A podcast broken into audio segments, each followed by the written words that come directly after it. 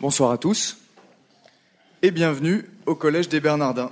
Les jeunes mécènes participent au rayonnement du collège par leurs dons annuels, leur présence régulière en ses murs, comme ce soir, et la publicité qu'ils lui assurent auprès de leur entourage. Qu'ils en soient remerciés. Ils participent aussi à sa programmation en suggérant certains débats et nous devons à Gilles Babinet, président du Conseil national du numérique, l'idée de celui qui nous réunit ce soir et qui réunit derrière cette table trois prestigieux invités que je vais vous présenter tout de suite. Il s'agit à ma droite du père Éric Morin, ordonné prêtre en 92 pour le diocèse de Paris, docteur en théologie, élève titulaire de l'école biblique de Jérusalem au début des années 2000. Enseignant à l'école cathédrale, il en est le coordinateur. On lui doit Saint Paul, serviteur de notre joie, euh, publié au cahier de l'école cathédrale chez Parole et Silence. Tous les ouvrages, ou presque, dont euh, je vais vous parler en quelques instants, sont déjà disponibles sur la table qui se trouve derrière vous ou dans une célèbre euh, librairie religieuse à quelques encablures d'ici. À côté de vous, Frédéric Lenoir, bonsoir. Bonsoir. Vous êtes philosophe, sociologue et historien des religions, chercheur associé au Centre d'études interdisciplinaires du fait religieux, à l'École des hautes études en sciences sociales. Producteur de l'émission Les Racines du ciel, diffusée chaque dimanche matin sur France Culture, que l'on recommande chaleureusement. Grand voyageur, on ne compte pas le nombre de séjours que vous avez accomplis dans des monastères chrétiens et des hauts lieux du bouddhisme dont vous êtes très proche. Auteur de best-sellers, plus de 2 millions d'ouvrages vendus en tout, dont L'âme du monde, publié chez Nil, Le petit traité de vie intérieure, euh, paru en poche, et que l'on trouve là-bas, et plus récemment François, le printemps de l'Évangile, chez Fayard, et Du bonheur, un voyage philosophique. Merci beaucoup d'être avec nous ce soir. Euh, Michel Stavroux également est avec nous, professeur à l'Institut de théologie orthodoxe Saint-Serge, et à l'Institut supérieur d'études œcuméniques de Paris, spécialiste de la théologie byzantine et responsable de la revue de spiritualité orthodoxe Contact, également vice-président de l'Action des chrétiens pour l'abolition de la torture, l'ACAT, auteur de nombreux articles en théologie, en spiritualité et en histoire de l'Église, d'un ouvrage intitulé Le pèlerinage comme démarche ecclésiale et de deux livres parus dans la collection des sources chrétiennes sur les écrits théologiques de Nicéphore Blémides, un théologien byzantin du XIIIe siècle. Voilà, deux volumes à découvrir aux sources chrétiennes. Le pèlerinage comme démarche ecclésiale, je le précise, est publié aux éditions Télès. Le débat qui nous réunit ce soir est posé en ces termes. La spiritualité est-elle religieuse ou agnostique? Les religions monothéistes ont vu se déployer au fil des âges leur magistère, esquisser de plus en plus clairement les contours de leur doctrine, consacrer une vérité dogmatique. Pour guider les mouvements de l'âme vers cette vérité, elles ont proposé des modes de vie intérieure, accompagner la croissance de la vie spirituelle en suggérant des méthodes de prière et une vie sacramentelle. Pour ne parler que de la spiritualité chrétienne, elle est mue par l'espérance, étayée par la foi, trouve son application concrète dans l'amour, la vie intérieure, qui grandit par la prière et la spiritualité, permet de reconfigurer le croyant à son Dieu, dans la perspective mystique du salut de la vie en Christ. Voilà pour la spiritualité religieuse, se reconfigurer au Créateur. Depuis quelques siècles, disons depuis les Lumières, les croyances humanistes, le relativisme, décrié par le pape Benoît XVI en ces mêmes murs, juste au-dessus de nous, et le matérialisme contemporain, politique ou simplement euh, consumériste, ont participé à désacraliser le sentiment religieux. La spiritualité est ainsi devenue quête de sens, espoir d'une vie meilleure ou libération de l'emprise d'un monde trop rapide, trop stressant. Religieusement neutre, dissociée de la foi en Dieu, une spiritualité sans Dieu est-elle née au dire d'André Comte-Sponville, voire peut-être même un pur esthétisme? Chers invités, est-ce que vous partagez ce constat? Père Éric Morin Non. non, enfin, ne crois pas qu'il y ait d'être humain sans vie spirituelle. Ça fait partie de l'être humain d'avoir une vie spirituelle. Après ça, la question de la vie religieuse, c'est comment il s'organise avec les autres ou pas pour vivre cette vie spirituelle. Et la question de l'agnosticisme, c'est une position par rapport à la transcendance, alors qui vient influer la manière de vivre la vie religieuse et la vie spirituelle, mais euh, je ne suis pas sûr qu'on puisse comme ça classer les choses aussi, simplement que l'homme est spirituel. Il n'y a pas d'être humain sans vie spirituelle. Je crois que c'est le plus important. Après ça, euh, il y a des traditions spirituelles, il y a des courants spirituels, euh, ils sont variés, riches. Euh, est-ce qu'il faut se sentir comme devant un supermarché où on choisirait? Je ne suis pas bien sûr que ça soit ça l'expérience de foi chrétienne, mais peut-être certains font-ils cette démarche, et ça n'en est pas moins une vie spirituelle. Pendant une partie de mon ministère, je me suis beaucoup occupé d'adolescents, et je tenais pour très important, à l'aumônerie ou dans les établissements catholiques, qu'il y ait de la place pour le débat, pour euh, l'échange, pour la discussion, parce que je crois que c'est là que s'éveille la vie spirituelle, et qu'au milieu de ça, ben, on peut parler de Dieu, on peut parler de l'Évangile, on peut parler de Jésus-Christ, euh, c'est une hypothèse qu'on n'est pas, qu'on peut étudier au moins, mais euh, je pense que la vie spirituelle, c'est bien plus fondamental que ça encore. Frédéric Lenoir alors moi, je vais enfoncer le clou parce que d'un point de vue euh, philosophique et historique, je ne peux qu'abonder dans, votre sens et, peut-être étayer un tout petit peu ce que vous avez dit de manière très juste. C'est qu'effectivement, euh, tout être humain qui, est confronté à la mort, qui est confronté à la souffrance, qui est confronté euh, au questionnement existentiel de pourquoi est-ce que je suis sur Terre, mène une vie spirituelle. C'est des questions de l'esprit. Spiritualité, c'est du mot esprit, et l'esprit s'interroge. Et peut-être que, je dis peut-être parce qu'on ne sait pas exactement ce qui se passe dans la tête des animaux, mais peut-être que l'homme est le seul animal qui se pose effectivement toutes ces questions sur l'origine, sur le sens de sa vie euh, et sur la question de la mort. Et à partir de là, euh, on voit se développer des courants spirituels dans toutes les cultures du monde. Mais les cultures du monde sont marquées par des religions. Et la dimension religieuse, elle est communautaire, elle est collective. La religion est collective. Ce sont des croyances et des rituels partagés qui permettent de créer du lien, de relier. Donc, la religion, une de ses étymologies, c'est relier, crée du lien entre les individus euh, à partir de croyances partagées dans un invisible qui nous dépasse, quel que soit cet invisible. Et cet invisible peut être un Dieu personnel, c'est le cas des monothéistes, ça peut être une forme de transcendance ou d'absolu impersonnel qu'on trouve. Donc déjà, on voit qu'il existe des religions théistes et des religions non théistes, voire agnostiques. Le bouddhisme est un très bon exemple d'une religion agnostique.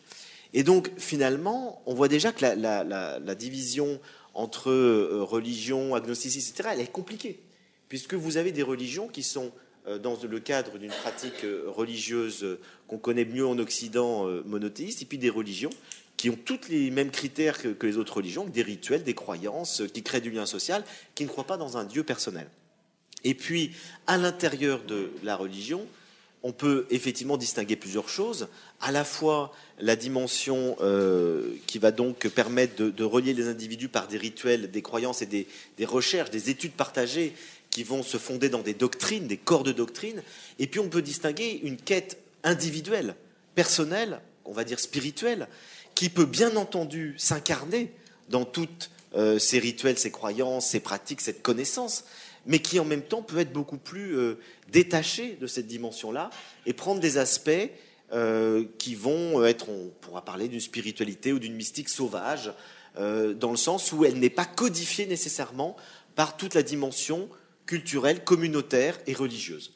Et puis, on peut trouver dans le cadre du monde moderne, effectivement, et c'est là qu'il y a une rupture, une spiritualité qui est hors de toute religion, puisque vous avez des individus qui se sont émancipés de toute croyance religieuse, voire qui n'ont pas connu de religion. Il y a de plus en plus de jeunes aujourd'hui qui sont totalement désocialisés au niveau religieux. C'est un phénomène totalement nouveau, ça n'existait pas avant. Donc là, on est dans la modernité devant un problème, et c'est là qu'il y a effectivement une question nouvelle dans la modernité, c'est qu'on assiste à des, des, quêtes spirituelles totalement hors religion. Alors qu'avant, vous aviez des quêtes spirituelles dans la religion, parfaitement codifiées par la religion, et puis des gens qui s'émancipaient un peu de la religion pour avoir des quêtes plus personnelles, euh, individualisées. Donc c'est comme ça que je situerais la problématique de la modernité. Je ne la situerais pas du tout par rapport à euh, Dieu ou pas Dieu, etc. Ça a toujours existé, ça. Michel Savroux. Alors je dirais que déjà la question sur la spiritualité, euh, elle est euh, en soi problématique, parce que le mot spiritualité, comme vous le savez sans doute, euh, c'est un terme qui appartient à la tradition chrétienne, qui date, si je ne m'abuse, du IVe siècle, et qui, est, qui procède d'une lecture de, Saint Paul, finalement, de transposer le, terme les spirituels à propos de, des homélies de Saint Paul, et qui, en quelque sorte, euh, on peut dire, généralise ce terme et parle de spiritualité. Or là, nous commençons euh, une réflexion sur une quête spirituelle de façon extrêmement large. Nous avons en quelque sorte débordé largement le contexte proprement chrétien. Donc nous pouvons dire qu'une certaine manière, nous sommes bien dans, dans l'ère de la modernité, c'est-à-dire déjà de la sécularisation. Nous avons sécularisé le terme spiritualité. Ce n'est pas quelque chose de nouveau parce qu'il me semble que déjà dans la culture allemande, le terme spiritualité est, utilisé de façon très large depuis le XIXe siècle, mais je crois que dans la tradition française, c'est nouveau. Et ça date des années 80-90. Euh, si, vous remontez à la fin du XXe siècle, on ne parlait pas comme ça de spiritualité au sens très général. Ça montre que nous sommes passés justement dans l'ère de la postmodernité et dans l'ère de l'individualisme. Alors, ce qui a été dit par mes, voisins, je, le partage globalement, hein, c'est-à-dire que effectivement, euh, nous sommes dans, des démarches qui sont maintenant euh, en dehors des cadres traditionnels des religions. Mais là, il faut sans doute se poser la question de, ce qu'est une religion.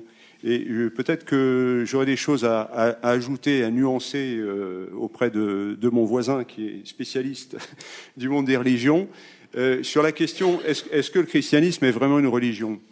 Euh, moi, je représente une, tradition minoritaire, et en plus, euh, je dirais doublement minoritaire. L'orthodoxie L'orthodoxie, parce qu'en France, l'orthodoxie, c'est une minorité dans la minorité chrétienne. voilà. Mais dans cette euh, tradition, le mot religion n'existe pas. Le mot religion, c'est un mot et c'est une notion typiquement occidentale.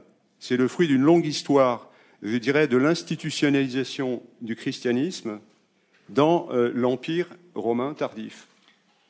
On ne parlait pas de, religion, ni dans l'Évangile, le, Nouveau Testament, euh, ni dans le, christianisme d'avant Constantin.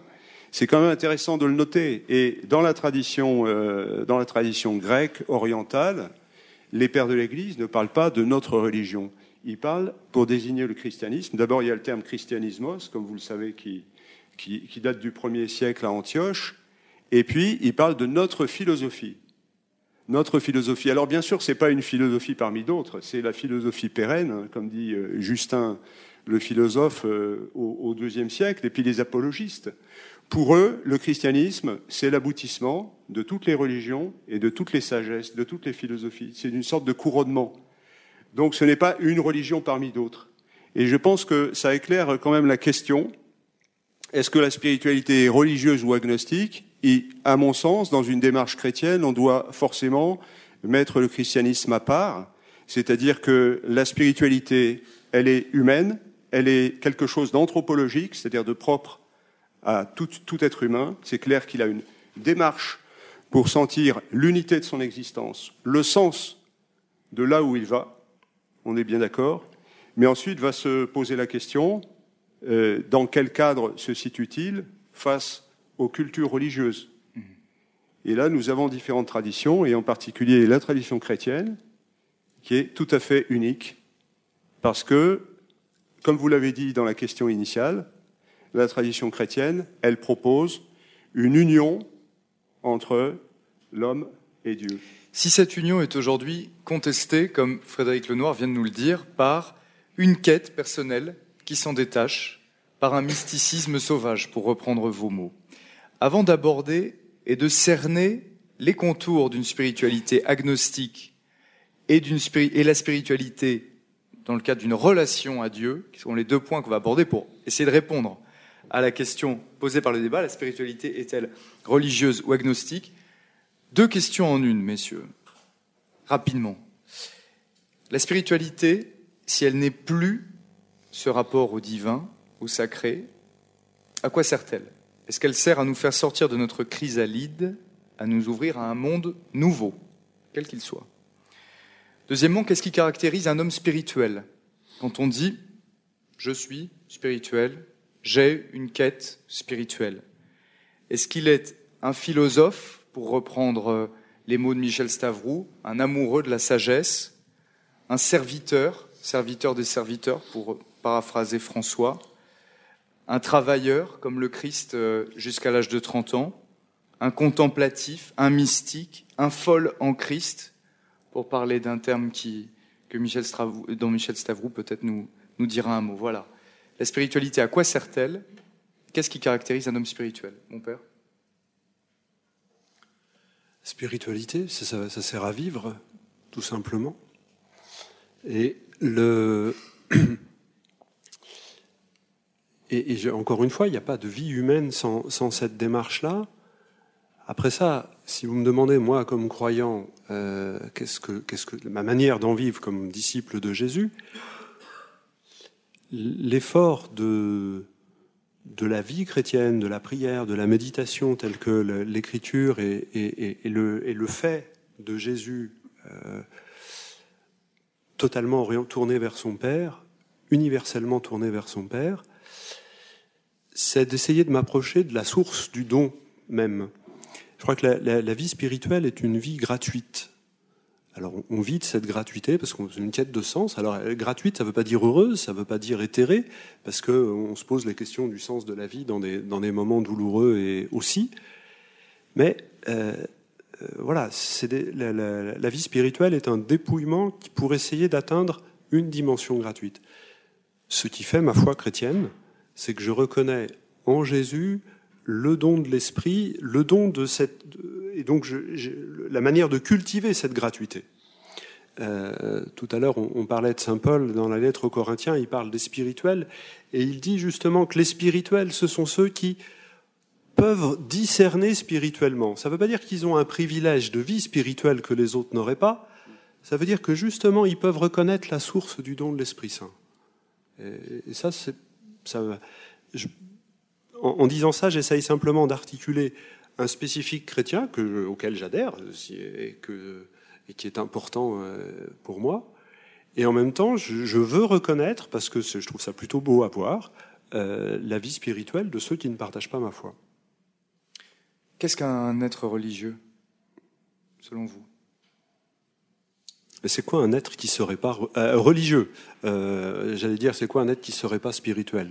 J'imagine pas bien. Religieux, bah, la vie de religion, c'est cultiver ensemble à partir d'un certain nombre de rites, de symboles, euh, un certain nombre de textes. C'est cultiver ensemble cette vie spirituelle. Et il y a des traditions.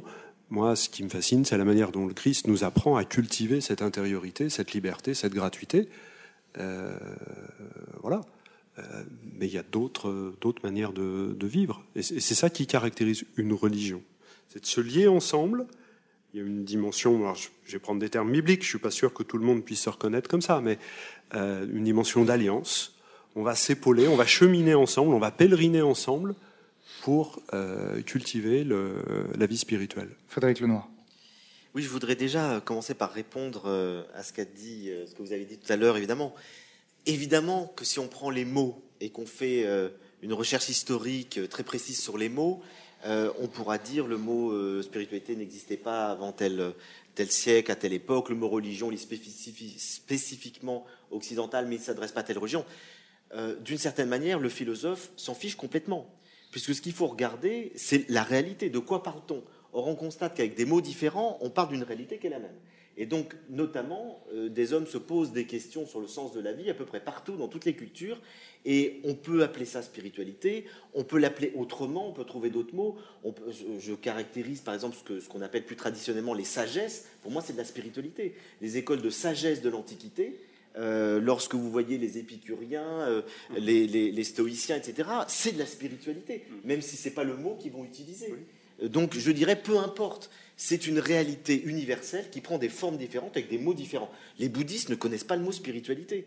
Et on ne va pas me dire c'est pas de la spiritualité. Ou alors on peut en débattre longtemps, mais je veux dire, donc peu importe les mots. Et le mot religion, c'est exactement la même chose. Le mot religion, il n'existe que dans l'Empire romain. Mais au fond, c'est comme ça qu'on caractérise aujourd'hui des communions humaines réunies autour d'une transcendance qui les dépasse. Et donc, euh, on utilise le mot religion, comme vous venez de le dire très justement, pour parler de tous ceux qui euh, célèbrent ensemble euh, cet invisible, quel que soit le nom qu'on lui donne, qui peut être théiste, non théiste, agnostique, peu, importe, quel que soit le nom qu'on lui donne, qui rassemble des individus autour euh, de, d'une, on va dire globalement d'une notion de transcendance.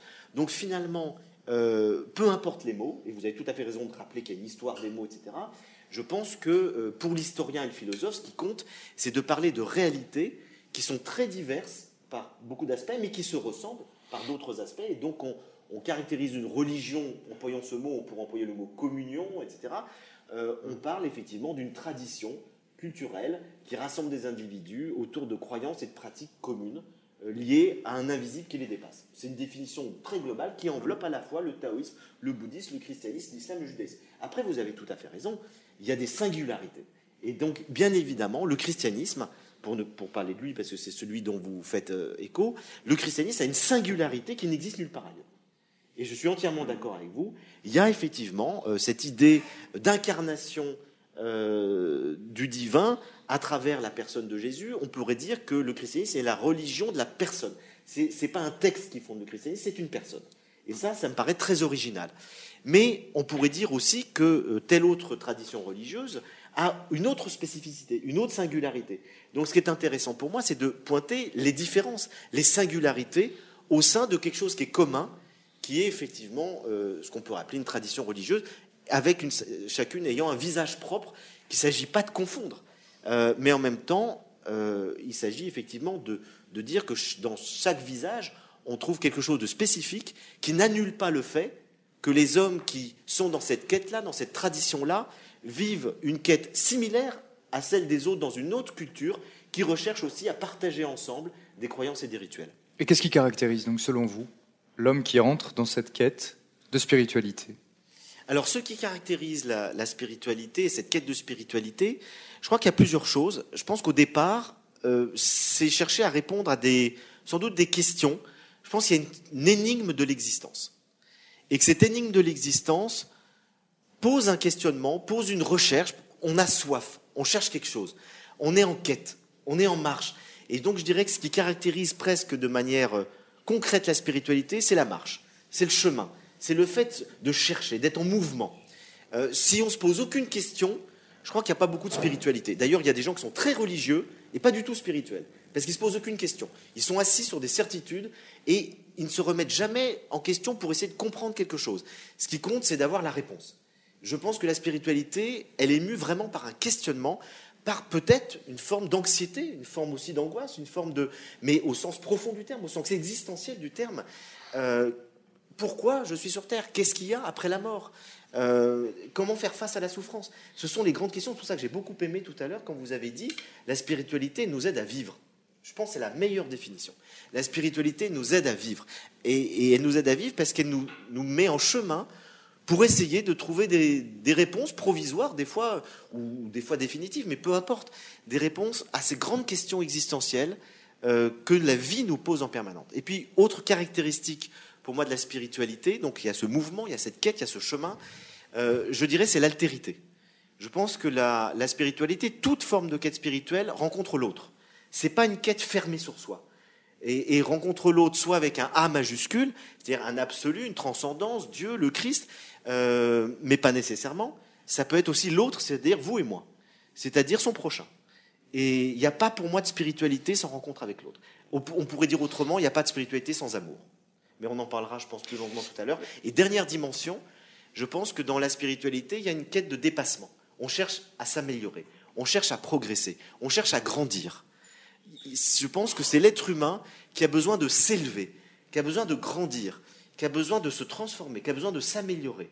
Et, il peut le faire effectivement en recherchant la sainteté, en recherchant la sagesse. Après, il y a des idéaux différents selon qu'on est dans une école philosophique ou dans une, une religion et une religion monothéiste. L'idéal n'est pas exactement le même. Le saint, c'est pas la même chose que le sage. Et en même temps, dans les deux cas, il y a une recherche de croissance, de développement, d'accomplissement, de, quelque chose où on peut se transformer pour s'améliorer.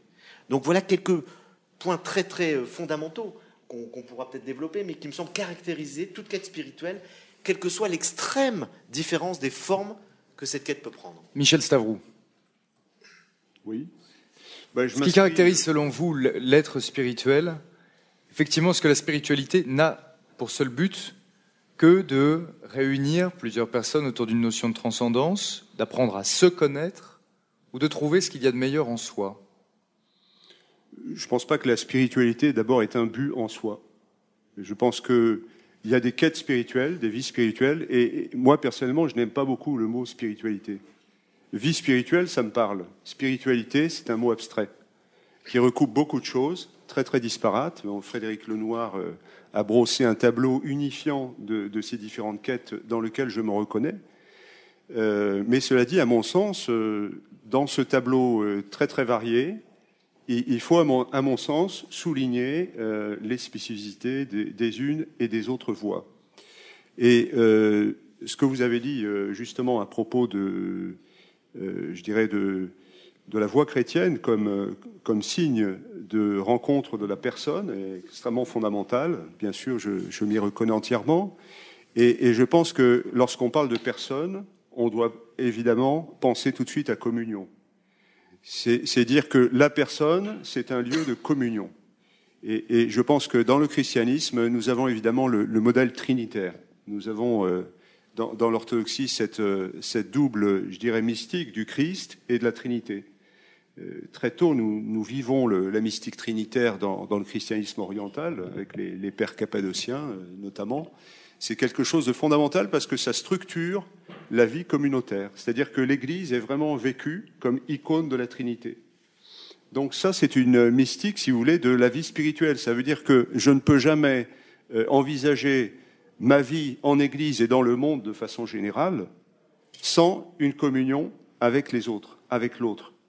Euh, évidemment, on cite toujours l'exemple de, de l'ascète euh, qui est dans sa grotte et puis qui prie euh, pour le monde entier et, qui, euh, apparemment, est séparé de tout. Mais en fait, il porte le monde entier, beaucoup plus que nous ne le faisons, nous, au, cœur de la ville. Donc, c'est un, un exemple paradoxal. Pour moi, la première chose de la vie spirituelle, c'est cette communion avec l'autre, avec un grand A, comme vous l'avez dit, c'est-à-dire le Christ, celui qui fait le lien entre le divin et l'humain. Et si on pouvait résumer, euh, en tout cas en perspective orthodoxe, le christianisme, on dirait aussi c'est la divino-humanité, c'est-à-dire la convergence entre l'humain et le divin. Et puis l'autre axe, c'est l'axe horizontal, c'est-à-dire reconnaître en, chacun des autres, en chacun du prochain, une image du Christ. Euh, voilà. Mais Le tout dans la lumière de l'Esprit Saint et qui fait que voilà, cette démarche, elle est spirituelle, marquée par le spiritus.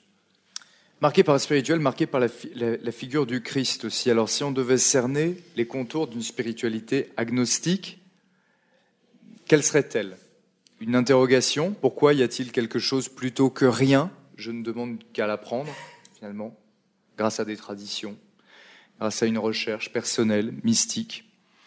Euh, est-ce qu'elle est un nouveau stoïcisme, une poursuite des vertus, du beau, du bien, mais qui ne serait pas l'apanage des religions? Frédéric Lenoir ben, Déjà, je trouve, intéressant de revenir pour essayer de comprendre ce qui se passe aujourd'hui, d'essayer de, même s'il y a une rupture dont j'ai parlé tout à l'heure, un fondamentale, euh, on, peut, essayer de regarder ce qui a existé euh, dans l'Antiquité, avant, je dirais, euh, l'avènement des monothéismes et notamment le développement du christianisme.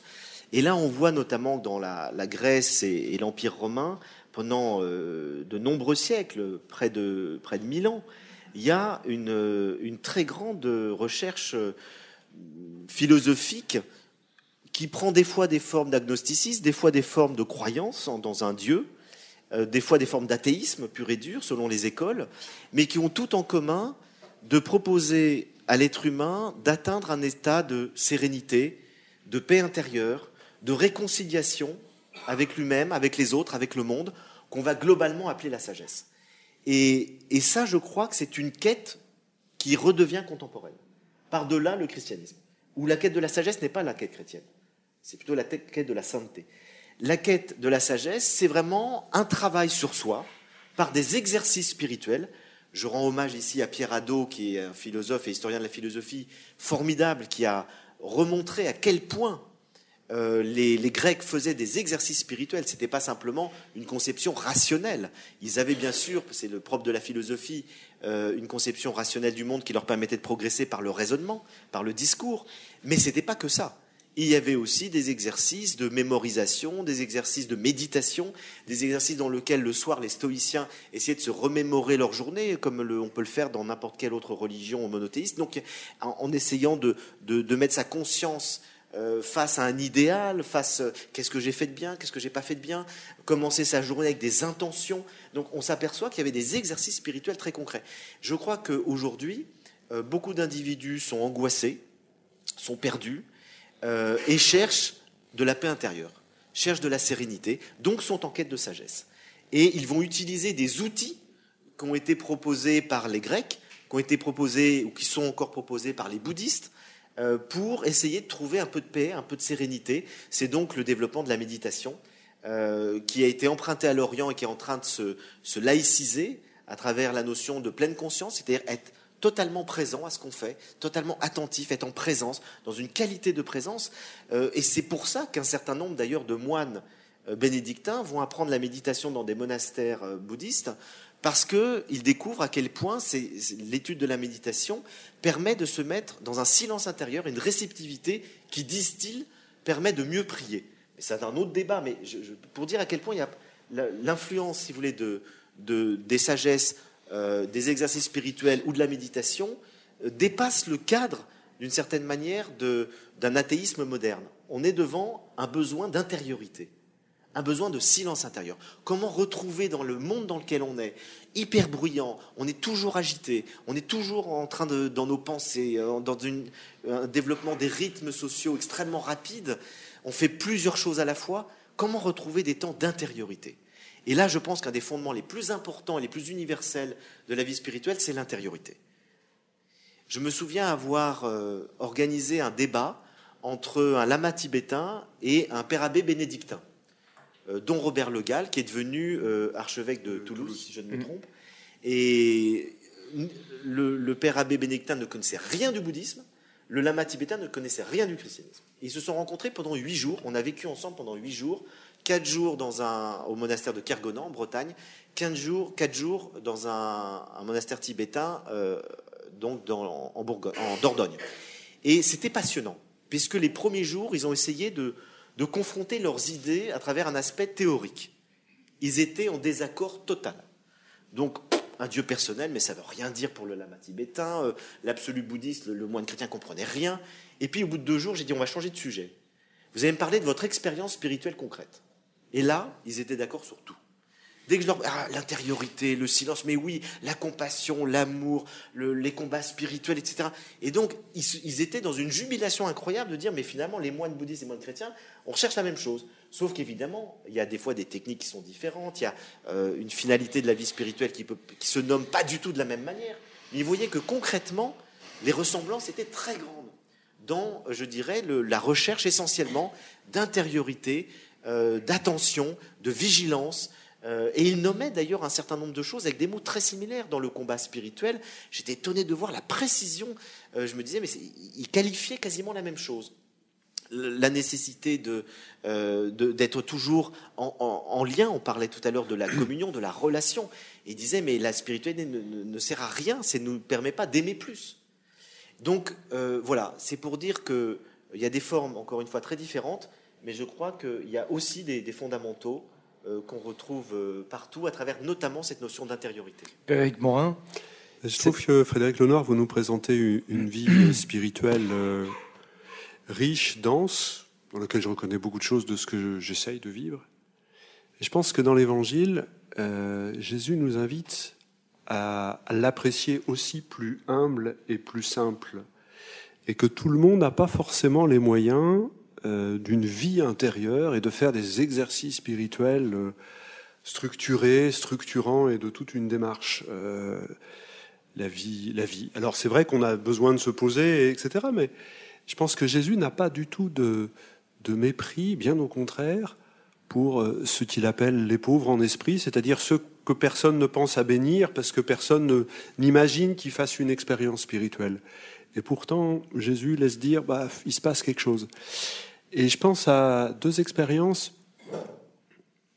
Euh, J'avais un ami qui était dans la Cordillère des Andes et j'ai passé un mois euh, dans sa paroisse. Euh, les gens étaient saisis par, la beauté du pays dans lequel ils vivaient. Et que finalement, on n'était pas bien sûr, ils étaient chrétiens au sens où ils avaient tous les sacrements, ils allaient à la messe. On n'était pas bien sûr qu'ils avaient complètement abandonné tous les rites incas, euh, parce que c'est ça qui leur permettait de dire l'amour de la terre et l'amour de la vie. Et, de manière parfois très très simple.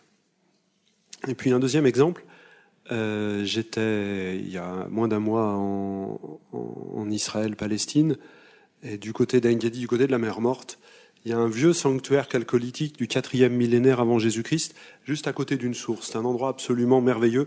C'est là où on met les scènes du Cantique des Cantiques, c'est vous dire. Ils choisissent les beaux coins. Et euh, j'imagine bien les gens, ils venaient se rassembler dans ce lieu-là, avec quel rite, avec quel symbole, on n'en sait absolument rien. Ils devaient prier quand la, ils demander à la divinité de la source quand la source devait tarir. Ils devaient remercier quand la source devait être abondante. Et puis qu'est-ce qu'il y avait derrière tout ça? Rien que sinon de l'amour de la vie et la volonté de dire merci. Et, et moi je crois que c'est ça un des ressorts essentiels de la vie spirituelle que Jésus nous apprend, c'est de dire merci. Et, c'est un geste extrêmement universel. Euh, la vie spirituelle nous conduit à vivre et à dire merci pour la vie. En tout cas, moi c'est ce que Jésus m'apprend. Euh, et, ça, il n'y a pas forcément besoin de beaucoup de choses beaucoup de, de, Je suis plutôt pour la vie intérieure et la prière tous les jours. Hein. N'allez pas dire ça que j'ai pas dit ça. Mais finalement, il suffit parfois simplement de s'arrêter et c'est aussi simple que ça. Michel Stavou, Frédéric Lenoir, rapidement, puis on écoute Michel Stavou. Oui. Parce que euh, c'est pas du tout en contradiction. Et je pense, je suis tout à fait d'accord avec vous, il n'y a pas besoin de pratiquer une heure par jour la prière et la méditation pour avoir une vie spirituelle. Et ce que je voulais dire simplement, c'est que si on n'a plus du tout d'intériorité, quelle qu'elle soit, on peut plus savourer ces états d'âme. Et aujourd'hui, ce qui m'inquiète, c'est qu'il y a des gens, et notamment des jeunes, qui sont tellement sollicités en permanence par l'interactivité, etc., à l'extérieur, qu'ils ne savent plus goûter ce qui leur permettrait de savourer un moment de bonheur. Parce que pour dire merci, il faut s'intérioriser 4 secondes pour sentir un moment de joie, un moment de paix, un moment, et, et savoir donner la réponse. Et c'est ça qui m'inquiète, c'est la perte totale d'intériorité qui peut exister. Je, je suis d'accord. Je, je, trouvais que vous faisiez une analyse de la vie religieuse un peu trop existentialiste. Et, je suis qui, est sur une, les moines. qui est une expérience, bah, celle de notre Occident, mais je ne suis pas sûr que l'angoisse existentielle était celle euh, de l'Antiquité. Michel Stavroux, la philosophie, la quête d'intériorité, la méditation, ont-elles quitté l'espace objectif de la quête du divin et du salut? Parce que là, on n'a pas entendu parler de l'économie du salut dans cette spiritualité partagée par les philosophies orientales, bouddhistes, les moines bénédictins, euh, et sont devenues des méthodes d'harmonie subjective. C'est normal parce qu'on on, on part du dénominateur commun, donc euh, évidemment, euh, l'économie divine euh, dans l'histoire, euh, on la laisse pour le dogme, parce qu'on a le sentiment qu'elle n'est pas vécue. Mais je crois que c'est une erreur de perspective en phénoménologie, on se rend compte que ce que l'on vit, c'est euh, quelque chose qui est d'abord, je dirais, partagé.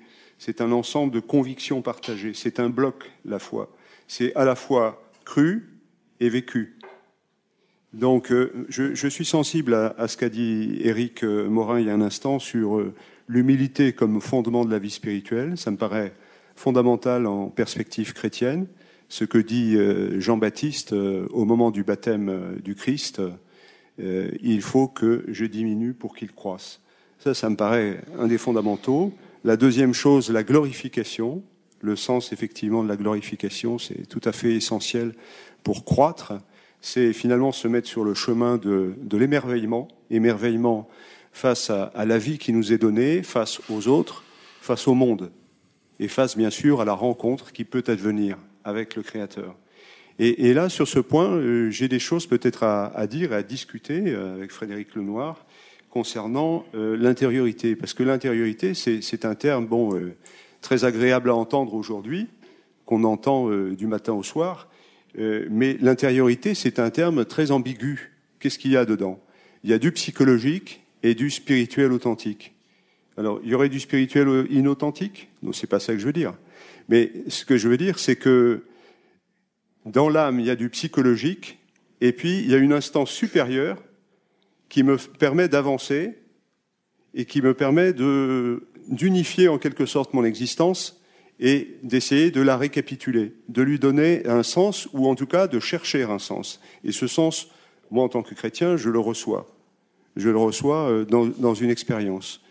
Et, donc, il, me semble important ici, sur ce point, du point de vue proprement anthropologique, de revenir à la vision euh, trichotomique des pères, à savoir de voir l'homme comme euh, corps, âme et esprit, et pas simplement comme corps et âme, parce que sinon on mélange tout. Et on dit par exemple qu'il y a des techniques euh, pour la prière, notamment la technique de la prière du cœur. Et on dit que c'est équivalent à la technique euh, euh, de la mystique soufie, du mantra, du bouddhisme. La prière du cœur, en un mot, récitation, récitation continue de la, de la prière de Jésus, qu'on pourrait dire plutôt prière à Jésus. Hmm. je pense que c'est quelque chose, évidemment, qui, qui est aussi du ressort psychologique, parce qu'on ne peut pas évidemment diviser les strates euh, en nous. Mais fondamentalement, en tant que chrétiens, nous savons qu'il y a une instance supérieure, ce que les pères appellent la fine pointe de l'âme, qui est l'esprit, et dans laquelle peut se faire le contact avec Dieu. Je dis peut se faire parce que c'est un don de grâce. C'est pas quelque chose qui est de l'ordre de la volonté. Bien sûr, il faut se préparer, mais il faut se préparer à une rencontre qui peut advenir si telle est la volonté de Dieu. Donc on est vraiment dans le don de gratuité, comme tout ce qui est, euh, je dirais, de, l'ordre du monde et de l'existence. Et cela nous conduit donc à rendre grâce. Je ne suis pas tout à fait d'accord avec la question que vous posiez parce que ça suppose qu'on n'est pas. Alors le fait, j'ai pas prononcé les mots économie du salut. Enfin, j'ai pas déballé mon dictionnaire, mais j'ai mis euh, au cœur de, l'expérience de l'action de grâce et de l'intériorité le fait Jésus. Euh, voilà, et je crois que euh, il y a quelque chose d'universel dans le fait Jésus, et c'est ça que veut dire le mot catholique. C'est que l'expérience de Jésus-Christ mort, ressuscité, mais indépendamment de ça, moi j'aime bien l'imaginer au bord du Jourdain en train de discuter de Dieu et du royaume avec Jean-Baptiste. Voilà, c'est cette expérience universelle-là qu'il fait, qui, qui rend possible de rentrer soi-même dans, dans une démarche de gratuité, de reconnaissance et de remerciement. Alors, euh, oui, on n'a pas déballé l'arsenal, mais, euh, mais, l'idée, c'est bien, enfin pour moi, c'est bien celle-là, et qu'un élément essentiel, je crois, de la prière chrétienne, c'est de se pencher sur une tombe vide. Euh, voilà, cet homme, on dit qu'il est ressuscité. Et que se pencher sur une tombe vide, c'est envisager cette hypothèse-là, c'est de se dire comment aujourd'hui ça peut me, euh, changer ma vie, me transformer. Et ça, ça crée de l'intériorité. Il, y a un creux, une tombe vide, et d'y penser, ça fait un creux en moi, c'est-à-dire un espace où autre chose peut résonner, la parole de Dieu. Et ça produit quelque chose de mystique au sens le plus technique du terme, c'est-à-dire l'union d'un être euh, de chair et de sang avec le divin. C'est ça la mystique. Et euh, dans cette cavité-là, il y a l'espace pour que ça se puisse se vivre. Et puis, bah, personne n'en est maître. Frédéric Lenoir, avant de vous écouter. Michel Savroux, une spiritualité sans guide ni maître, qu'il soit un ancien, un lama, un père spirituel, euh, est-elle concevable? Est-elle possible Qui est-ce qui est interrogé C'est vous. Ah, c'est une question difficile. C'est une question difficile parce que j'ai envie de vous dire, et bien évidemment que euh, le fait d'avoir un guide, le fait d'être enseigné, ça, aide énormément. Ça aide énormément euh, d'abord parce que euh, on apprend beaucoup de choses, des, à la fois dans le contenu de la foi, mais aussi dans, dans, les techniques, dans les méthodes, etc. Donc on voit très bien dans toutes les traditions spirituelles la place importante du maître et de celui qui transmet, quel que soit le nom qu'on lui donne. Donc évidemment, c'est important. La deuxième chose, c'est important lorsqu'on est sur un chemin spirituel Euh, on peut se tromper, on peut s'égarer, on peut s'illusionner. Le psychologique, vous le disiez tout à l'heure, peut nous jouer des tours. Et donc, c'est pas la même chose que la dimension spirituelle. Et les deux sont en interaction permanente. C'est important d'avoir quelqu'un qui peut discerner qu'est-ce qui relève du psychologique, qu'est-ce qui relève du spirituel. Et, là, un regard extérieur de quelqu'un d'expérimenté est très utile. Donc, je dirais qu'on a besoin d'une certaine validation aussi, ou, ou en tout cas de confrontation de sa propre expérience avec celle des autres. Et en même temps, une fois que j'ai dit tout ça, on rencontre parfois des gens qui sont issus de nulle part, qui n'ont pas été dans des traditions, qui n'ont rien reçu, et qui sont, j'ai envie de dire, merveilleusement spirituels. C'est pour ça qu'il y a une limite à tout ce que je viens de dire. Je prendrai l'exemple d'Iti Ilsoum. Iti Ilsoum est une personne qui me bouleverse. Quand je lis celle, c'est une jeune, très vite pour ceux qui ne connaissent pas, c'est une jeune femme hollandaise qui a été euh, déportée, qui est morte euh, à 29 ans, et donc elle a écrit des lettres euh, dans le camp de transit de Ravensbrück. Euh, juste avant de finir à Auschwitz. Et dans ses lettres, c'est une spiritualité phénoménale. C'est-à-dire qu'elle n'arrête pas de parler de Dieu, de la foi, de, de la vie, de l'amour, de la joie. Elle dit, mais euh, peu importe de quel côté des barbelés on se trouve, euh, mes bourreaux ne peuvent pas m'enlever la joie de vivre que j'ai, etc. Bon, moi, ça me bouleverse. Et cette femme-là n'a pas été socialisée particulièrement dans une religion. Elle est née juive. Elle s'intéressait pas spécialement au judaïsme. Elle a rencontré quelqu'un qui était chrétien. Ça l'a intéressée, mais sans plus. Elle a fait, je dirais, son Dieu personnel. Voilà et, elle n'avait pas vraiment de maître spirituel, elle n'a pas été tellement corrigée dans sa manière de vivre sa foi par d'autres, et en même temps, ce qu'elle dit, c'est tout à fait bouleversant. Et donc là-dessus, euh, je dirais, voilà, faut mettre des bémols quand on dit euh, oui, je pense que ça peut beaucoup aider pour la grande majorité, et puis euh, de temps en temps, bah, vous voyez que la grâce, et même sans doute tout le temps, la grâce agit même s'il n'y a pas de tuteur à côté. Et la Bible raconte l'histoire de mauvais maîtres spirituels qui donnent d'excellents prophètes. C'est très rassurant. Élie, par exemple, Élie et Samuel, vous vous rappelez la petite histoire là? Trois fois, il y a deux qui interviennent, puis Samuel va voir Élie, Élie lui dit euh, Tu laisses pour moi la paix. Puis au bout de trois fois, il commence à dire Peut-être que c'est Dieu qui lui parle. Donc au bout de la troisième fois, il dit Tu diras Parle, maître, euh, parle Seigneur, ton serviteur écoute. Donc voilà, il peut y avoir de mauvais maîtres qui permettent aussi la rencontre avec Dieu, c'est lui qui se débrouille. Michel Stavro, la spiritualité a-t-elle quitté le champ dogmatique? Pour entrer dans celui de l'empirisme Est-ce qu'elle devient le fruit d'une expérience Vous allez un peu vite, je, voudrais répondre à la question précédente. Je vous en prie, je vous en prie. Je vous en prie. parce que tout à l'heure... Aurez droit à deux questions. C'est bien Nous, structuré. on a envie de hein. débattre spontanément. Non, c'est comme ça. non, non, moi, je, je bon, j'ai pas grand-chose à ajouter par rapport à, à Frédéric sur, sur ce qu'il a dit. effectivement, le, le, maître est quand même euh, une aide précieuse, mais, mais je dirais deux fois plus euh, dans la vision chrétienne, parce que fondamentalement, le christianisme, c'est la tradition c'est la transmission. Et il y a un témoignage. S'il n'y avait pas ces apôtres euh, et, ces femmes qui sont venues le lendemain de la résurrection euh, constater que le tombeau était vide, euh, voilà, il n'y aurait pas de, chrétiens aujourd'hui. Donc fondamentalement, on a besoin de témoins. Et je pense que le, père spirituel, parce que nous, dans l'orthodoxie, dans la tradition orientale, nous parlerons plutôt de père que de maître ou de directeur, il y a une véritable paternité qui finalement la figure du Père céleste et du Christ aussi. Le Père a un, rôle essentiel. C'est un véritable engendrement de son enfant euh, dans l'esprit qui s'opère à travers lui. Et, tout à l'heure, on, parlait du terme spirituel. Est-ce que quelqu'un peut se proclamer spirituel Vous laissiez entendre? Finalement, je, je crois que dans la vision chrétienne, personne ne peut se proclamer spirituel mais il est reconnu par les autres comme spirituel, dans certains cas. Et alors, on se presse auprès de lui, que ce soit dans sa cellule, dans une grotte, ou, dans un monastère, ou, même tout simplement dans une paroisse. On a besoin de spirituel, voilà, pour être guidé. Est-il égocentrique, dès lors, de rechercher cette pleine conscience dont parlait Frédéric Lenoir, pleine conscience de soi, et non pas du Christ qui vit en nous? Est-ce que la question se pose comme ça, de façon... Euh, aussi euh, tranchante Je ne sais pas. Je pose la question. Non, évidemment. il, me semble qu'on est en quête euh, à la fois d'accomplissement, voilà, de la vie en plénitude, et, parfois il y a des erreurs, et parfois il y a des impasses, euh, et parfois on se fourvoie. Et je pense que Dieu est bon et il nous envoie des guides et des aides.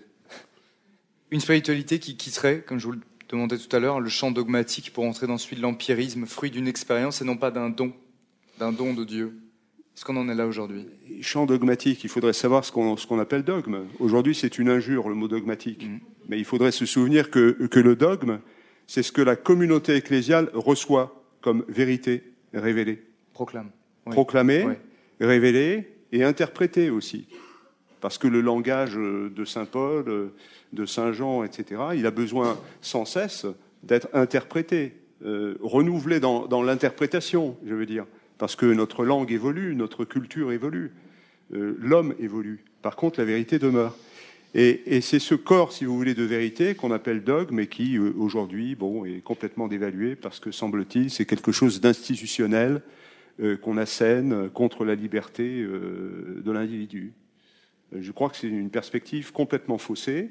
C'est le fruit voilà, d'une longue histoire du christianisme occidental qui, passe par l'époque des Lumières, qui, tape à grands coups de marteau euh, sur les révélations euh, rétrogrades euh, qui vont contre la raison universelle.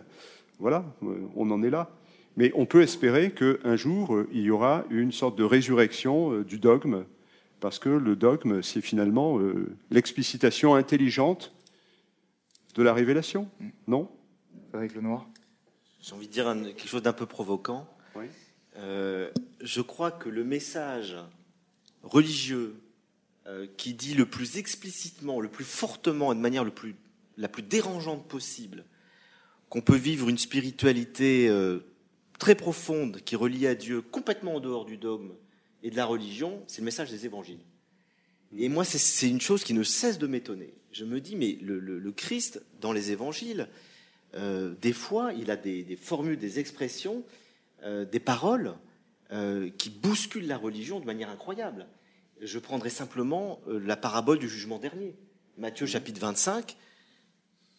Qui est sauvé? Est-ce que c'est celui qui va à la messe tous les dimanches? Est-ce que c'est celui qui connaît bien le dogme? Est-ce que c'est celui qui connaît Jésus explicitement à travers la révélation, la foi explicite et tout? Non. Celui qui est sauvé, c'est celui qui fait du bien à son prochain. C'est celui qui a reconnu le Christ sans le connaître dans son prochain. C'est-à-dire, c'est celui qui donne qui donne à boire à celui qui a soif, c'est celui qui visite l'étranger, etc. Ça veut dire, et Jean le dit dans sa première épître de manière très claire, euh, finalement, c'est en aimant son prochain qu'on aime Dieu. On pourrait dire que c'est ça, pour moi, la quintessence du message des évangiles, et c'est un dépassement extraordinaire du dogme et de la religion. Ça ne veut pas dire que le Christ dit qu'il faut partir de dogme. Mais, ça, il mais il faudrait le démontrer que c'est un dépassement du dogme. Moi, je vois pas en quoi, mais bon, c'est pas grave. Parce que je pense que ceux, qui vont visiter les prisonniers sans rien connaître de, qui dit voilà, comment me connais-tu euh, la, parabole est très claire. D'accord, mais, mais ça, on ne vous connaît pas, Jésus, on ne te connaît pas. Et en même temps, Jésus dit oui, tu me connais parce que tu as visité les prisonniers. Si tu as aimé ton prochain, tu es relié à Dieu. Et donc, ce que j'entends du message chrétien, c'est que aimer son prochain, c'est peut-être le, signe le plus fort du lien avec Dieu. La, la réaction du Père avec Morin. Cette parabole, elle s'adresse à ceux qui ne connaissent pas Jésus. Et ceux qui le connaissent, c'est la parabole qui est juste avant, qui est la parabole des talents. Hum. Et, je pense qu'on ne peut pas euh, croiser les, discours. Effectivement, ceux qui n'ont jamais entendu parler de Jésus, Jésus a l'audace absolument extraordinaire de dire que tout acte de, service, le plus simple, le plus humble, est un acte d'ouverture de l'être euh, qui prépare au royaume de Dieu éternel. Et ça, effectivement, c'est quelque chose de sidérant. Mais si nous, nous connaissons Jésus et que nous lui accordons l'importance, on va dire simplement nous croyons en lui, il nous, est aussi demandé de cultiver la relation avec lui.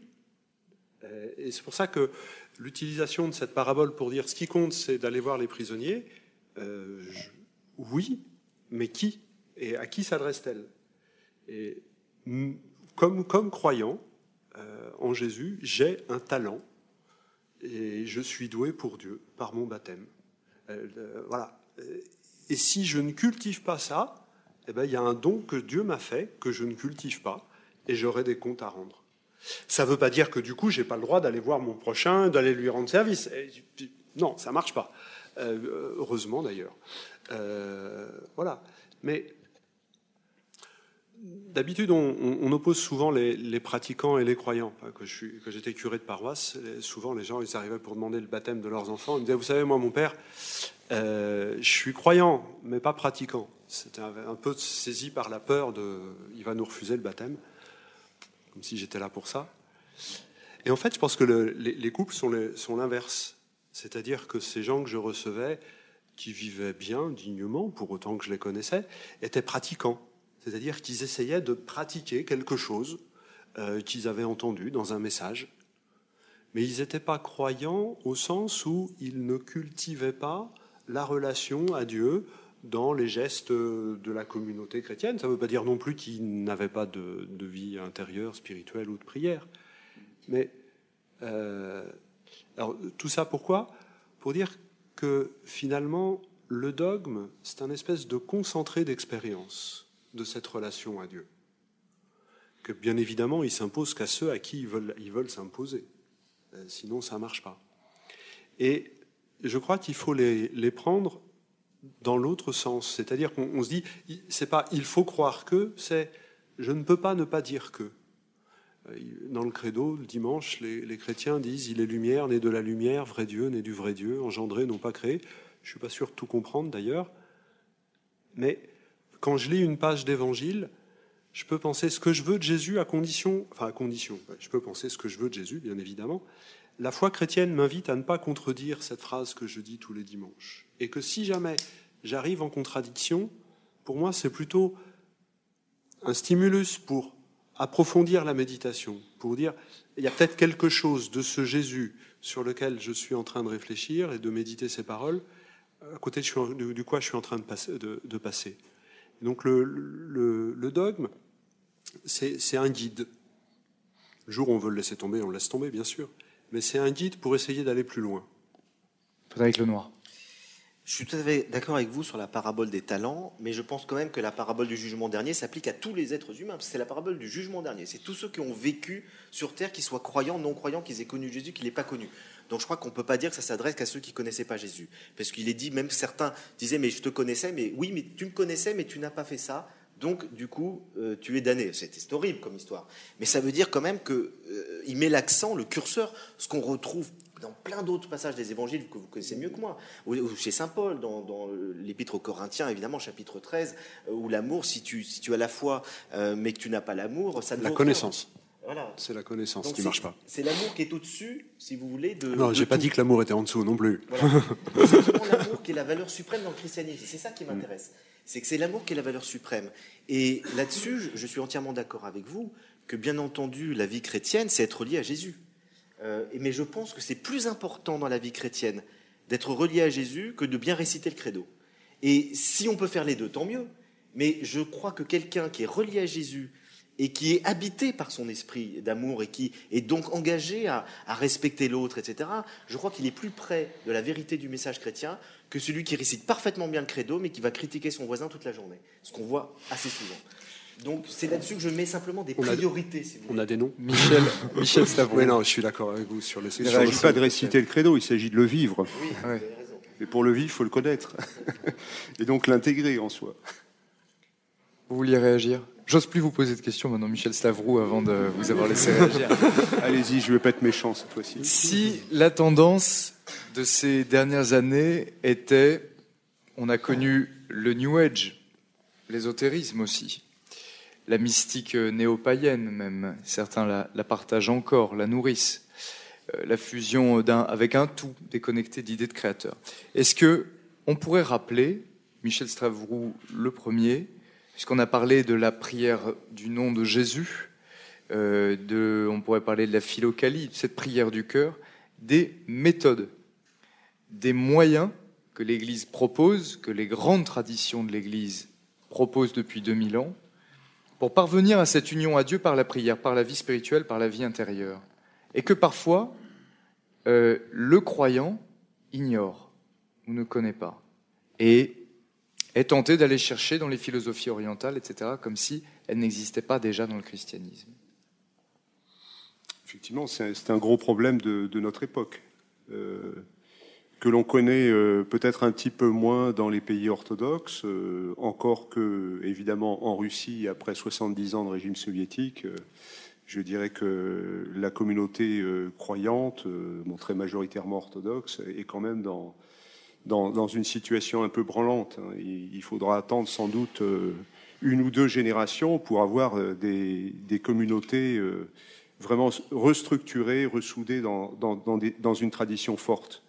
Il y a beaucoup de monastères aujourd'hui en Russie, plusieurs centaines, Mais vous savez que la vie religieuse a été coupée euh, si longtemps.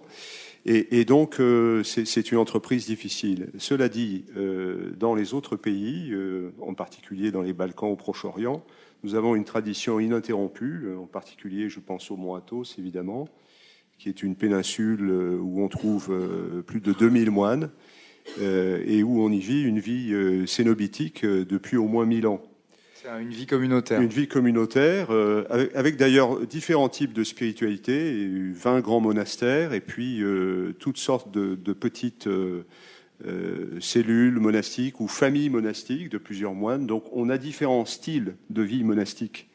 Et tout cela, finalement, est structuré, je dirais, sur une spiritualité fondée sur la prière du cœur la prière du cœur, euh, c'est finalement euh, trouver euh, le rythme de son cœur dans la récitation du, nom de Jésus, c'est-à-dire du nom de celui qui s'est incarné, qui est Dieu et homme, et qui permet en fait de donner sens à, notre existence. Mais quand on dit notre existence, pas seulement de manière globale, mais chaque minute et chaque seconde. Et on voit que pour ceux qui ont atteint un certain degré de, d'avancement spirituel, on voit que dans tous leurs faits et gestes, y compris dans la conversation, on voit qu'ils prient continuellement. Donc évidemment, c'est quelque chose d'impressionnant. Et euh, ce qu'il faut savoir aussi, c'est que cette spiritualité euh, s'est propagée dans des cercles laïques, c'est-à-dire qu'elle n'a pas été, elle n'a jamais été réservée aux moines. C'est une grande différence entre le christianisme oriental et occidental, euh, c'est qu'il n'y a jamais eu euh, réellement de cléricalisme dans la société byzantine, d'abord, pendant 14 euh, siècles, et puis ensuite, à l'époque ottomane, les monastères qui ont conservé le christianisme, donc dans un, univers quand même majorité musulmane du, point de vue des institutions, etc., ce sont les monastères qui ont, qui ont gardé la foi. Autrement dit, les enfants étaient confiés aux moines très souvent pour euh, faire l'apprentissage euh, non seulement de, l'éducation, de la simple éducation, apprendre à lire dans le psautier, mais aussi du catéchisme, des rudiments de la vie chrétienne. Donc cette spiritualité hésicaste s'est transmise aussi aux laïcs. Et c'est important parce qu'on a toujours cette exigence spirituelle aujourd'hui. Euh, vous voyez le mot exigence, hein, c'est un peu, c'est pas dans l'air du temps, mais c'est aussi important c'est aussi important de savoir qu'on est appelé à de grandes choses en tant que baptisé. Et Saint Jean Chrysostome dit que tous les baptisés sont appelés au même hauteur, qu'ils soient clercs ou laïcs. Et ça, nous le vivons très fortement euh, chez, à travers les, siècles dans la spiritualité orthodoxe. Si on pense à un auteur extraordinaire au XIXe siècle, un russe, qui s'appelait euh, Théodore Boukarev, il avait une spiritualité du laïcat tout à fait extraordinaire et qui a euh, aussi influencé Dostoevsky, euh, que l'on retrouve dans les frères Karamazov, par exemple, dans le, discours euh, d'Alyosha. Vous voyez, c'est quelque chose de, tout à fait remarquable. Maintenant, comment est-ce que c'est vécu concrètement? Évidemment, ça, c'est une autre question. Parce que nous avons la sécularisation, nous avons la vie moderne occidentale qui s'impose partout, qui, qui, fait que l'Occident est, à Athènes, à Belgrade, euh, au Proche-Orient, au Liban, euh, en Syrie, euh, voilà. Mais pas encore au Mont Athos. Mais pas au Mont Athos, voilà. Mais là, on est dans une ambiance monastique. On est dans un monde clos. Et vous parliez des icasmes, des icasmes, c'est l'hésica, c'est la prière du cœur. Voilà, c'est la tradition de l'hésica, donc qui est attestée depuis le 5e siècle et puis euh, qui a un grand renouveau au XIVe siècle et, ensuite au XVIIIe siècle, et qui est la recherche de la paix intérieure, Ezikia en grec. Et, donc je dirais que c'est un peu le, grand motif de la spiritualité euh, chrétienne orientale, mais je ne dirais pas que c'est une spécificité orthodoxe. Je pense que fondamentalement, euh, dans le, le, mouvement de la spiritualité française au XVIIe siècle, dans le quiétisme, on a quelque chose de très proche L'école française de spiritualité, on peut parler aussi de la garde du cœur, par exemple. Exactement. Je vous demanderai d'y réagir dans un, bref instant. Je pense qu'il y, a une il y a de grandes euh, convergences. Frédéric Lenoir, parce qu'on approche la fin de l'heure de la fin de ce débat, si la spiritualité n'est-elle pas finalement, forcément, une démarche intellectuelle qui vise à la transcendance?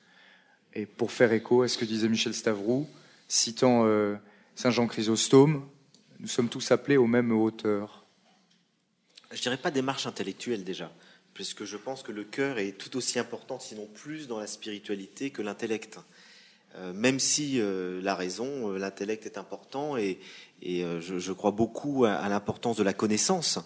Et en même temps, on rencontre des gens qui, voilà, qui n'ont pas fait d'études, qui n'ont pas eu la chance d'étudier et qui ont un cœur en or et qui, et qui vivent une vie que je qualifierais d'éminemment spirituelle, qu'on l'entende à travers une disponibilité à la grâce ou qu'on l'entende à travers un engagement auprès des autres dans la vie euh, voilà, où le cœur est présent, où l'attention aux autres est présent, où la manière de vivre, je dirais, est qualitative. Euh, donc là-dessus, alors le mot transcendance, il est, il est, compliqué aussi, parce que oui, je vous l'ai dit tout à l'heure, il n'y a pas de spiritualité pour moi sans transcendance, mais transcendance ne veut pas dire forcément une relation personnelle avec un Dieu euh, connu. Voyez, c'est beaucoup plus large. je dirais plutôt voilà un mystère de la vie. Je crois que partout, on rencontre des gens qui sont euh, sensibles au mystère de la vie. Il y a un grand mystère. Et ce grand mystère, c'est ce que Einstein, pour lui, c'était sa spiritualité. Il disait, mais euh, comment est-ce qu'on peut ne même pas s'interroger sur la beauté du monde et sur le mystère de, la vie et de l'existence Et il disait, parce que je suis ébloui par ces deux questions-là, je suis profondément religieux. Mais un religieux, spinoziste, c'est-à-dire qu'il ne croit absolument pas dans un Dieu extérieur. Pour lui, le, divin est partout présent dans le monde. Donc je dirais que voilà, c'est cette dimension d'émerveillement devant le, monde, le mystère du monde, même si on ne lui donne pas une explication aussi forte, aussi claire que celle des révélations. Euh, c'est ça qui, pour moi, caractérise euh, sans doute le, un des points forts euh, d'un cheminement spirituel. avec moi. Je crois qu'on a la chance dans, dans la tradition chrétienne d'avoir un foisonnement de traditions. Euh, les, grands, les grands mystiques euh, qui ont traversé les 2000 ans de christianisme, des deux, des, deux grandes traditions orientales et, occidentales, qui fait qu'aujourd'hui, pour euh, cultiver la relation à Dieu dans, dans l'Église, on peut être attaché au chapelet, on peut être attaché à l'adoration du Saint-Sacrement, on peut être attaché à la lectio divina, à la lecture de la Bible, pardon, on peut être attaché à, la prière silencieuse. Et tous les grands spirituels, en fait, quand ils mettent en avant une, méthode, enfin ce ne sont pas des méthodes bien évidemment, mais euh, à la fin ils disent si ça vous convient, euh, et que de temps en temps c'est bien d'aller vérifier si mais je pense que c'est important que chacun sache où il est attendu, où est où est son buisson ardent. Euh, de même, façon dans sa Bible, euh, moi la mienne, euh, elle s'ouvre toute seule à quelques pages parce que parce que c'est là que j'ai besoin d'aller assez régulièrement. voilà, je crois qu'on on, doit savoir où est notre buisson ardent et, et s'y rendre chacun par, par son propre chemin. De temps en temps, aller voir celui des autres, ça peut être utile, mais euh, je ne connais pas de, maîtres spirituels qui disent euh, ma méthode c'est la seule. Voilà, il, a tracé un chemin, il a fait le sien. Je crois que quand même, à partir de, ça, il y a une constante dans les, traditions chrétiennes, c'est la place des psaumes. Et, s'il y a un, fruit complètement inattendu euh, du Concile Vatican II, je, crois, c'est de voir les, les, baptisés reprendre la prière des psaumes. Euh, il y a 150 psaumes pour toutes les circonstances de la vie, les jours d'orage, les jours de fête, les jours de colère, les jours où on a des ennemis, enfin il y a, tout ce qu'il faut. Et donc on peut piocher au hasard. Puis on en trouve, au bout de trois, on trouve toujours celui pour l'humeur du jour. Et puis on, on, peut se les approprier, chacun comme on veut. Puis on peut aussi se dire, ben ça c'était la prière de Jésus. C'est-à-dire que Jésus a chanté ces psaumes-là, les a dansés avec les copains, tout seul. Euh, il en a fait ses cris de colère, il en a fait. Et, la mystique, elle naît comme ça, tout simplement. Cette prière que je fais mienne, Jésus l'a faite sienne. Et il a dit les mêmes mots que moi, et moi je dis les mêmes mots que lui. C'est vraiment une expérience universelle de découvrir à quel point, à travers les psaumes, on fait l'expérience de Jésus et, donc l'expérience de toute relation filiale avec le Père. Merci, merci, messieurs, merci, mon Père. de nous avoir éclairé sur la spiritualité, source d'émerveillement, quête du buisson ardent, ou appel aux plus grandes hauteurs, si on pouvait les, les résumer ainsi, et pour être bien d'accord avec tout le monde. Si vous avez peut-être quelques questions à poser à nos intervenants, Isabelle va vous apporter le micro. Est-ce qu'on peut se donner un, 10 minutes La question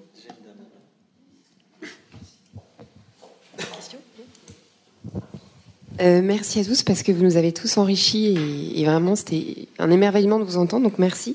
Euh, moi je voulais juste rebondir parce qu'on a fait pas mal, euh, on a entendu plusieurs fois des oppositions, notamment toi Frédéric, entre le Dieu transcendant et le Dieu immanent.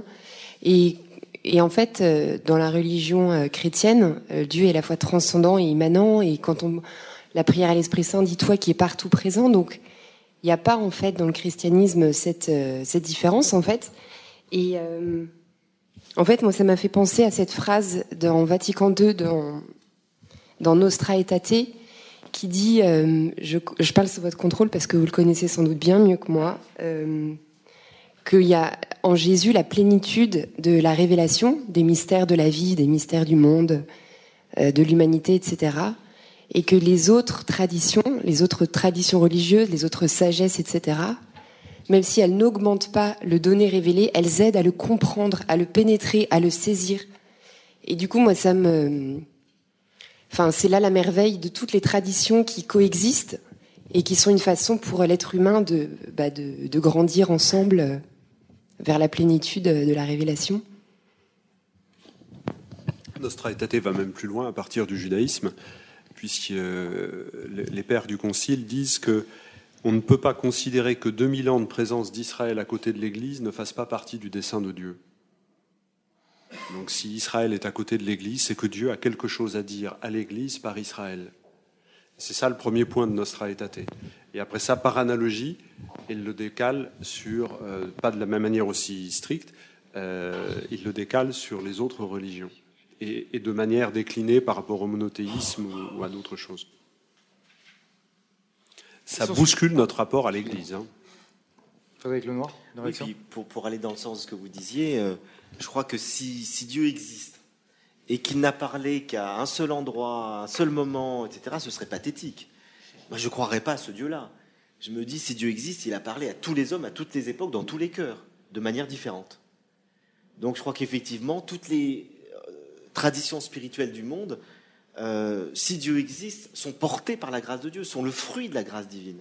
Simplement, peut-être que les chrétiens euh, célèbrent ce que les autres ne savent pas. C'est une manière chrétienne de dire que certains se réjouissent de savoir la révélation du mystère du Christ, mais que tous les autres peuvent en vivre. C'est une autre manière de, de poser la question en termes chrétiens. Question suivante. Allez-y. Bonsoir. Euh, vous disiez euh, tous les trois qu'il y, a de plus en plus de, quêtes spirituelles, mais parfois hors religion. Je voulais juste savoir, euh, selon vous, ce qui explique cela.